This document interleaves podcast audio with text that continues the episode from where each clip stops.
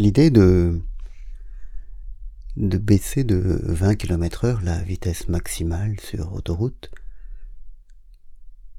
fait grincer les dents. Et certains répliquent si on a tant de mal à ne serait-ce que baisser de 20 km heure la vitesse maximale sur autoroute, on est mal barré pour lutter contre le changement climatique. Et c'est vrai. Mais d'un autre côté, comment ne pas comprendre les réactions négatives? Ça n'est évidemment pas en baissant de 20 km heure la vitesse maximale sur les routes françaises que le réchauffement climatique sera arrêté. Et, on est ainsi dans une sorte de, de contradiction. Et c'est le, le colibri et plus encore sans doute euh, Jeanne qui peuvent nous aider à, en sortir. Évidemment, ce n'est pas le tout petit peu d'eau contenu dans le bec du colibri qui peut en soi arrêter l'incendie de la forêt. Mais en allant euh, porter quelques gouttes d'eau au cœur du feu, le colibri estime faire sa part et cela lui donne une force nouvelle. Et puis le colibri compte sur l'effet d'entraînement. Et c'est cela sa force. Mais c'est plus encore vrai, me semble-t-il, dans, dans le cas de Jeanne, ou dans celui de l'appel du 18 juin, mais gardons l'exemple de Jeanne, car il est. Quoi de plus insensé que la prétention, l'orgueil de cette jeune paysanne ne connaissant rien au métier des armes, qui, qui pense que par son action, par son aide, elle va permettre au roi de France d'être enfin couronné à Reims. Comment peut-elle imaginer que elle, qui ne sait rien aux choses, va par sa seule aide permettre au roi de France de faire ce que depuis des années, il n'arrive pas à faire. Et pourtant, et pourtant ça se fait. Et pourtant ça se fait parce que par son abnégation,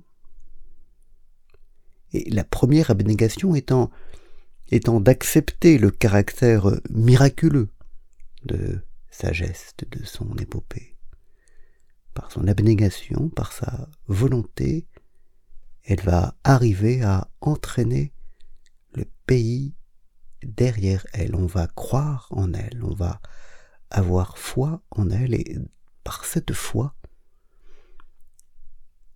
son action, si, si ridiculement petite, devient gigantesque. Elle entraîne. Et, si Jeanne, en fait, arrive à entraîner, c'est justement à cause de sa faiblesse. La force fondamentale de Jeanne,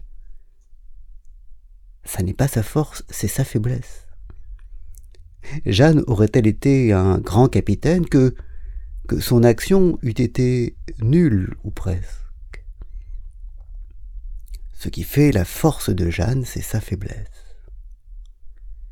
elle arrive à retourner complètement sa faiblesse intrinsèque de jeune fille ne connaissant rien au métier des armes, ne connaissant rien à la noblesse. Et, et cette faiblesse et cette totale incapacité à aider, c'est de cela qu'elle fait une force et de cela qu'elle arrive à tirer la, l'incroyable puissance qui lui permettra de d'amener le roi à Reims, de combattre d'abord à Orléans et de combattre et d'amener ensuite le roi à Reims.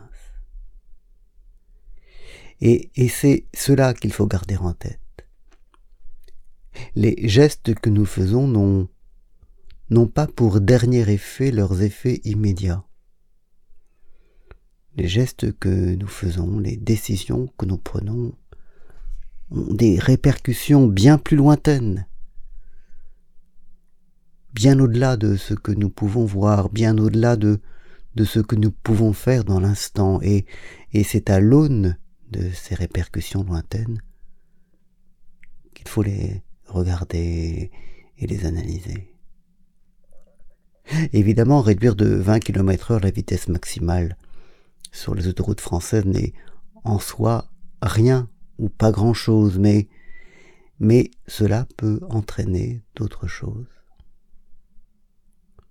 Alors il y aura sans doute de meilleurs exemples, mais, mais gardons en tête euh, Jeanne.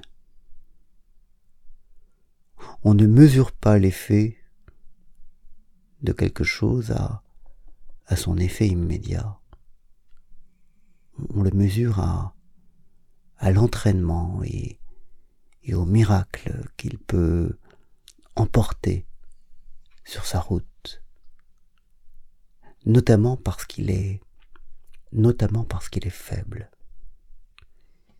Il y a une, immensité de la force de la faiblesse, qui est au cœur des miracles.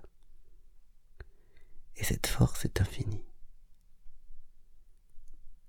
Bonne journée.